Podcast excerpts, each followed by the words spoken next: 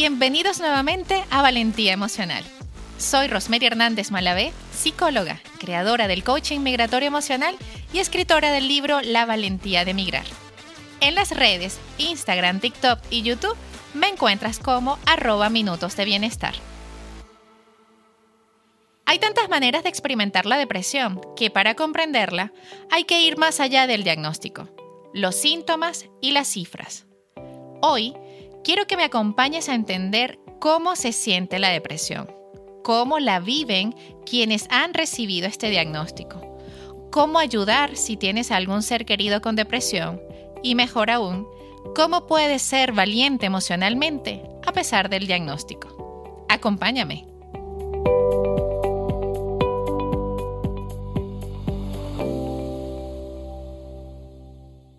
La depresión suele ser una experiencia profundamente solitaria. Es la soledad interior puesta de manifiesto. Así dice el autor estadounidense Andrew Solomon. Atravesarla quebranta el vínculo con el resto, pero también socava la capacidad de sentirse bien consigo mismo. En ese laberinto personal, lo más terrible no es el dolor en sí, sino sentir que nadie puede socorrerte en medio del abismo.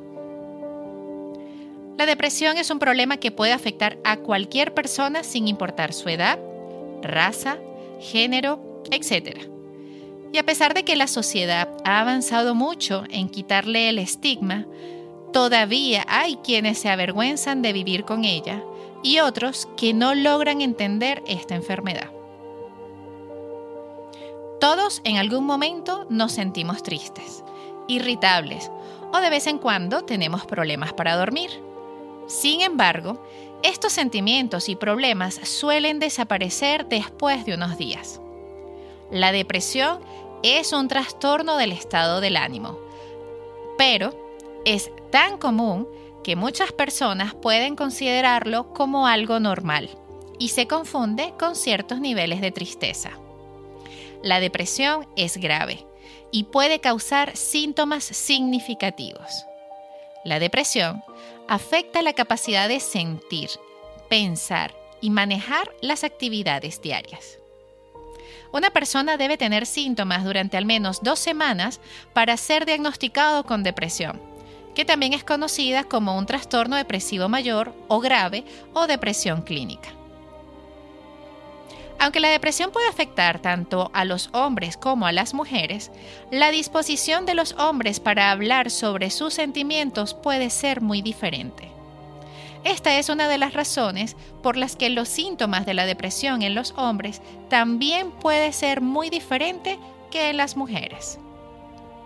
Por ejemplo, algunos hombres con depresión ocultan sus emociones y pueden parecer enojados, irritables o agresivos mientras que muchas mujeres parecen tristes o expresan tristeza.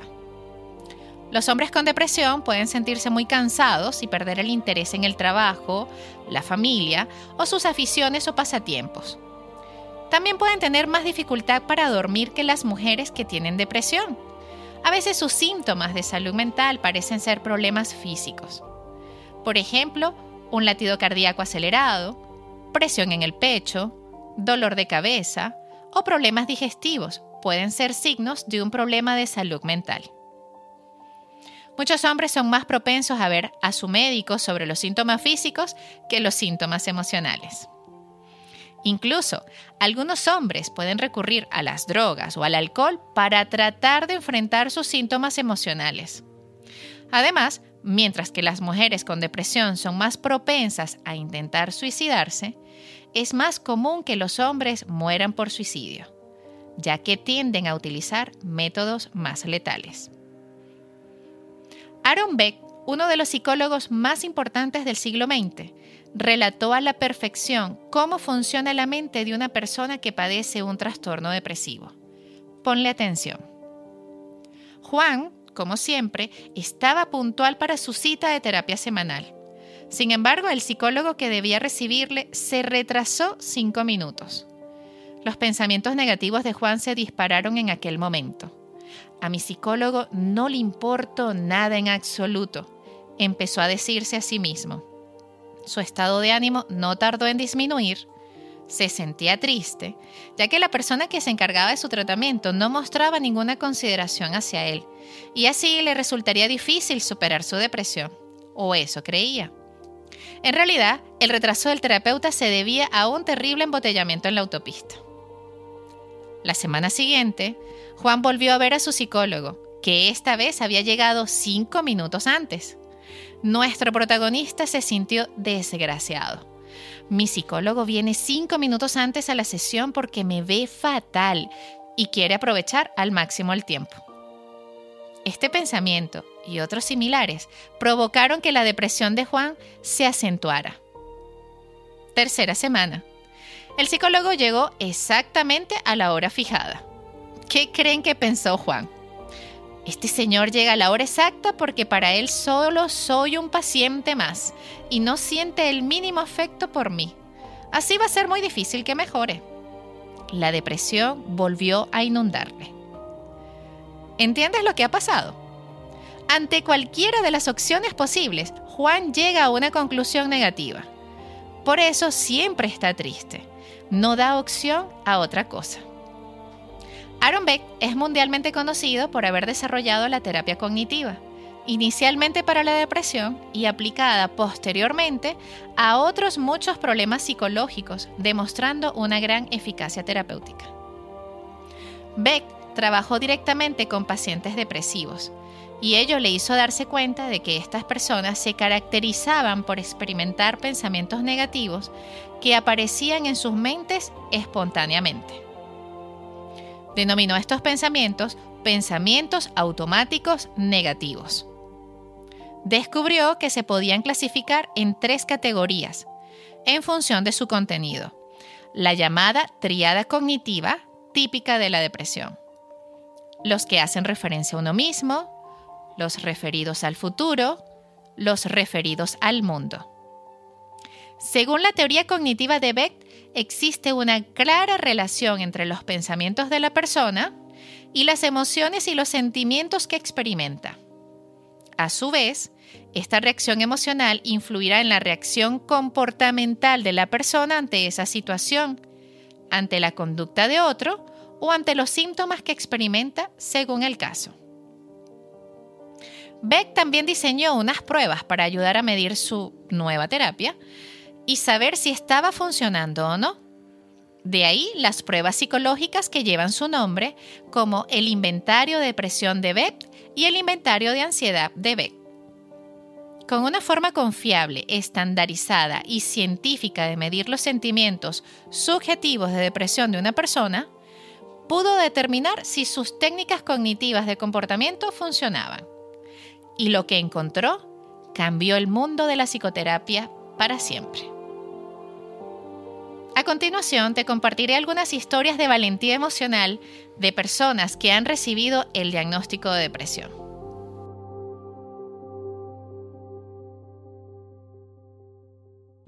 He estado triste desde los 15 años y nunca he llegado a saber por qué. Cuando me dijeron que tenía depresión, pensé que se acababa mi vida. Después de años de tratamiento, puedo decir que soy feliz, que tengo ganas de vivir y de comerme el mundo y me encantaría que todas las personas que están pasando por lo que yo he pasado lo sepan. La depresión se supera. No es nada fácil, pero hay una vida maravillosa esperándonos. Eso lo dijo Gabriela, de 49 años, quien comenta que no se avergüenza de haber sufrido esta enfermedad, pero dice que no todo el mundo la mira igual cuando descubre por lo que ha pasado.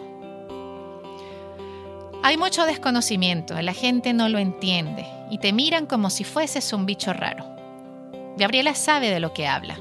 Ha sido más de una década enfrentando a la depresión y a la ansiedad, luchando cada día por no quitarse del medio. Recuerdo siendo casi una niña en el colegio que me despertaba y me ponía a llorar. Mis padres creían que no quería ir a clase porque no me gustaba, pero yo en realidad lo que quería era ir a ningún sitio, quedarme en casa, en la cama, pero no por ser una persona vaga, sino porque en ningún sitio me encontraba bien.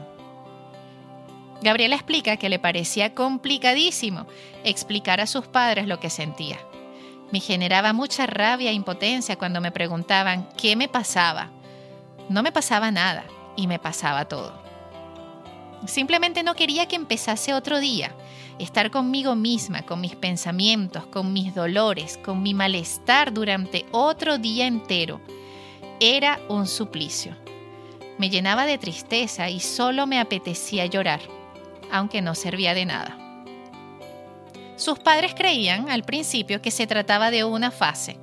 La cambiaron de colegio, la inscribieron a mil clases para mantenerla distraída y cada día estaba peor. Es muy sencillo. No tenía ganas de vivir y aún no sé cómo conseguí pasar tantos días así. Tristeza, nostalgia, melancolía, nada me hacía ilusión. La depresión se supera. En algunos días incluso te olvidas de lo que has pasado. No es fácil, pero hay maneras de hacerlo. Pero para ello hay que ser consciente de que la tenemos y nuestro entorno tiene que ser muy consciente también para que no ocurran desgracias y puedan ayudarnos cuando absolutamente todo es negro. Hoy, Gabriela se encuentra bien, tranquila, feliz. Una recomendación de mi psicóloga es llenar mis días de momentos y proyectos apasionantes, y aún en los días bajos me obligo a ello. Es una de las estrategias que utiliza Gabriela para mantenerse en pie. Ya no tengo depresión, pero sé que está ahí, agazapada, para aparecer en cualquier momento. Y aunque estoy bien, tengo mis momentos bajos, mis pequeñas crisis de ansiedad. El deporte me ayuda, me da energía, me ayuda a desconectar, me da fuerzas para seguir dándole esquinazos a esta enfermedad y por supuesto la ayuda de mi psicóloga. Bici, running, natación y sobre todo yoga son los deportes favoritos de Gabriela, una mujer que se ha enfrentado a la depresión y que la ha vencido. Toma una pausa, digiere esta historia, revisa cuántas veces te has sentido como Gabriela. ¿Has logrado identificar en tu entorno personas en condiciones similares? rescata de su valentía emocional lo capaz que ha sido de asumir que hay días grises, que no siempre está feliz, que superar la depresión es transitarla y de esta manera obtener autoconocimiento, reconocer cuáles son los soportes emocionales y la importancia de una buena red de apoyo.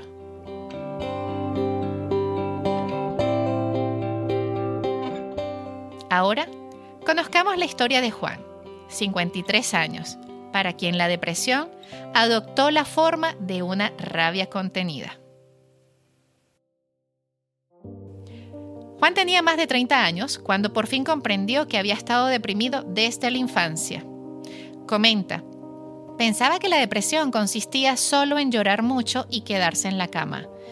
Siempre he podido levantarme de la cama. En cambio, Sentía una especie de desesperanza encarnada que simplemente asumía como una realidad. Juan solía responder a ese miedo con bromas y a veces con ira. Esa reacción continuó en la edad adulta. Adoptó una forma de furia contenida, como la ira que se siente en la carretera. No me bajaba del automóvil ni tocaba mucho la bocina, pero era una especie de locura que se apoderaba de mí. A medida que se fueron acumulando las presiones del matrimonio, la paternidad y la carrera, la depresión y la ira empeoraron. Empezó a alejarse de sus amigos y de otros allegados cercanos. Un amigo me llamaba y me decía, oye, ¿quieres salir a tomar unas cervezas y ver el partido? Yo le decía que no porque pensaba, bueno, no me voy a comportar como un buen amigo con él, lo voy a decepcionar. Finalmente la esposa de Juan lo presionó para que pidiera ayuda y el psiquiatra le diagnosticó una depresión mayor. Con el diagnóstico llegó el alivio, explica. No era un problema de carácter, no era una debilidad. Me dije, tengo una enfermedad. Esto es algo que tengo, no es algo que soy. Desde entonces ha tomado antidepresivos, muchos de los cuales surtieron efecto durante un tiempo, y que el psiquiatra modifica las dosis con cierta frecuencia. Lo más importante es que acude a un terapeuta con regularidad. le dio mejor resultado? ¿Qué fue lo que lo ayudó? Y definitivamente fue hablar del problema y permitirse ayudar a otros. Juan ha dedicado su carrera, su vida, a tratar de desmentir los conceptos erróneos y perjudiciales sobre la depresión y a eliminar la vergüenza que la acompaña. Una vergüenza que en su opinión contribuyó al suicidio de su hermano en el 2007.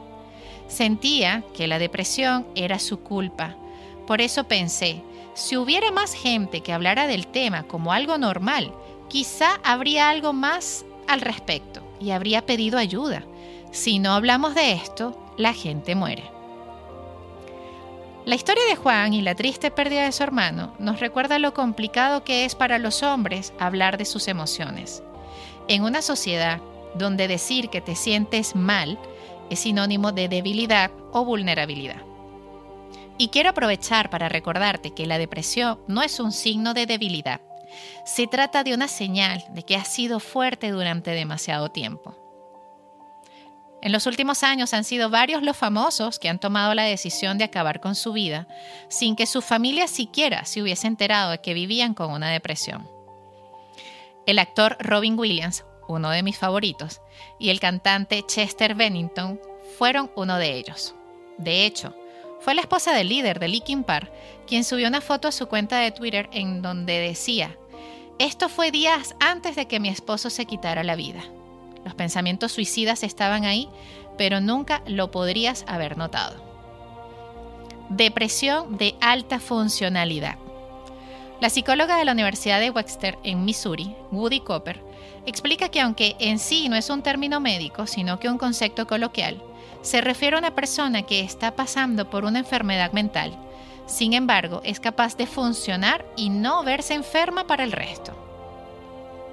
Montrela Cowan, terapeuta y oradora de DC, en conversaciones con el Washington Post, ejemplificó que este tipo de depresión incluso puede afectar a personas que se ven exteriormente exitosas.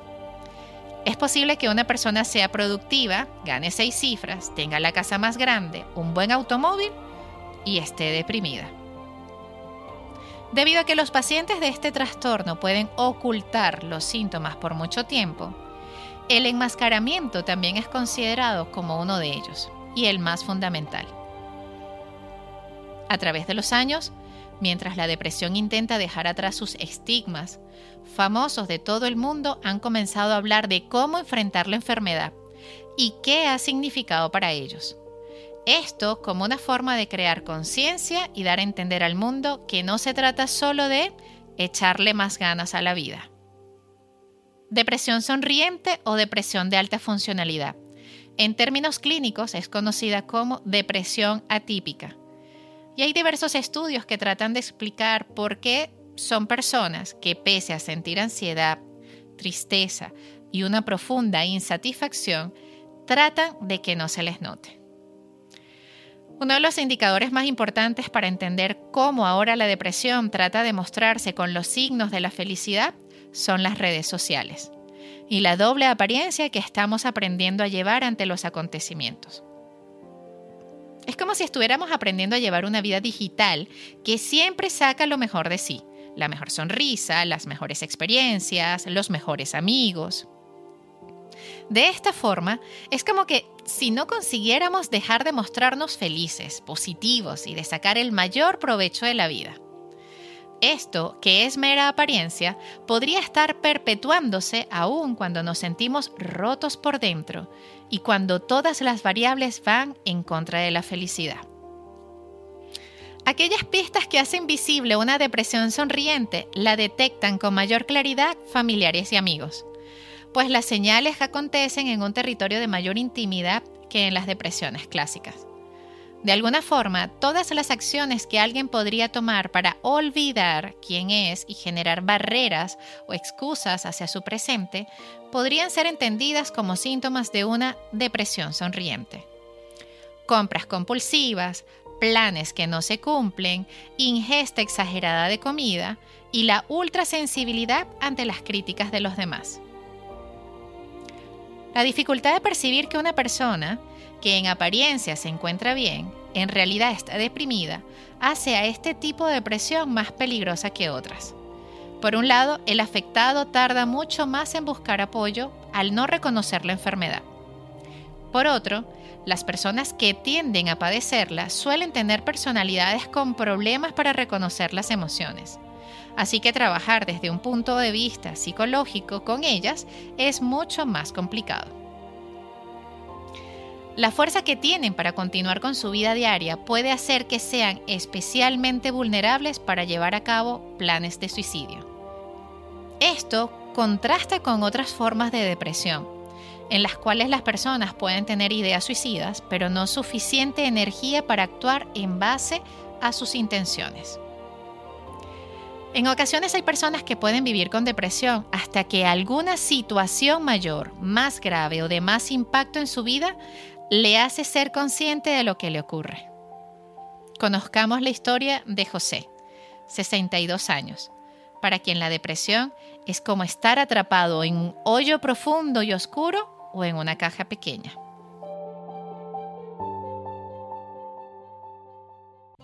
Cuando observas a José, un hombre robusto y de hombros anchos, que mide casi seis pies sin zapatos, vulnerable no es una palabra que venga a la mente. Sin embargo, hace más de 40 años que hace frente a una profunda depresión. Su estado de ánimo empeoró mucho en el último año cuando, con la aparición de un problema de salud, esto le cambió la vida. Epilepsia. José recibió el diagnóstico oficial a los 19 años, cuando estudiaba la carrera de economía en la universidad. Empezó a acudir a un neurólogo y abandonó los estudios.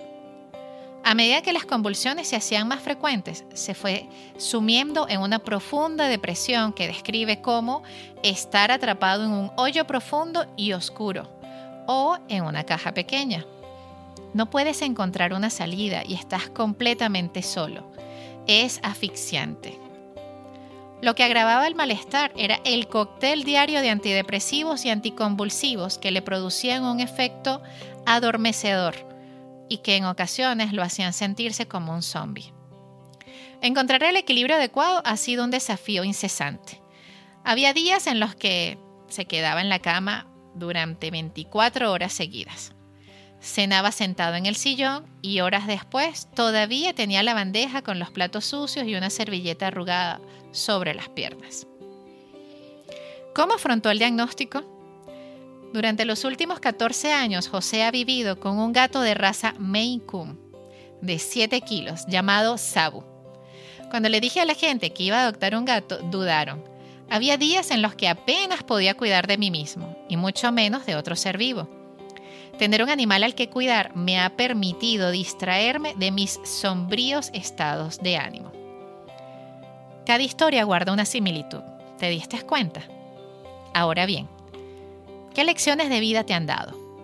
¿Con qué te quedas? ¿Te ha servido escuchar que la depresión se supera? Espero que sigas intentándolo, que día tras día sepas que incluso en los días más grises cada día comienza con un acto de coraje y esperanza. Levantarse de la cama. Eres valiente y admiro tus ganas de querer insistir, aunque no siempre tengas las fuerzas. ¿Cómo puedo ayudar a un ser querido que está deprimido? La importancia de las redes de apoyo. Es importante recordar que una persona con depresión no puede simplemente salir de ella. No esperes que por solo recordarle lo afortunado que es por estar vivo, tener cosas materiales, familia e hijos sean razones suficientes para salir de la sensación que le ahoga. También es importante saber que es posible que no reconozca sus síntomas y que no quiera obtener tratamiento profesional. Por lo tanto, lo que puedes hacer es ofrécele apoyo, comprensión, paciencia y anímalo Conversa con él o con ella y escúchalo con atención. Nunca ignores sus comentarios acerca del suicidio e infórmaselos a su terapeuta o médico. Ayúdale a aumentar su nivel de actividad física y social invitándolo a hacer deportes, a excursiones o a otros eventos. Si dice que no, sigue intentándolo, pero no lo presiones demasiado. Recomiéndale llevar anotaciones de las preguntas que tenga antes de las terapias. Asegúrate que asista a sus terapias y consultas con el psiquiatra, con el terapeuta, con los especialistas. La depresión le tiene miedo a la determinación, a los hábitos. Le tiene miedo a la dignidad, a la asertividad. Subestima la inteligencia de quien la lleva. Entonces, motiva a tu ser querido a autoconocerse. Celebra sus avances y manténgase atento a sus cambios. En ocasiones un mensaje, una llamada o un recordatorio que le diga, ¿cómo te sientes? Estoy aquí para escucharte y apoyarte. Puedo llevarte en el auto a la sesión de terapia o recordarte que tomes tu medicamento. Puedes llamarme o enviarme un mensaje de texto en cualquier momento que necesites apoyo o que simplemente quieras hablar. Son estas pequeñas manifestaciones de amor lo que le pudiera hacer falta a esa persona y en el momento adecuado pueden incluso salvar vidas. Seas tú o algún ser querido quien esté atravesando por un diagnóstico de depresión, hoy quiero decirte que da tu primer paso ahora. No es necesario que veas el camino completo, pero da tu primer paso. El resto irá apareciendo a medida que camines. Gracias por ser valiente. Gracias por escucharme y por confiar en que todo va a estar mejor.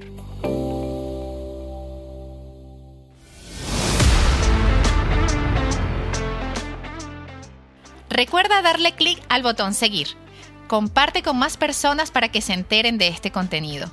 Déjame tus comentarios, dudas o consultas en Instagram, arroba minutos de bienestar guion bajo dos veces, o en mi canal de YouTube, Minutos de Bienestar.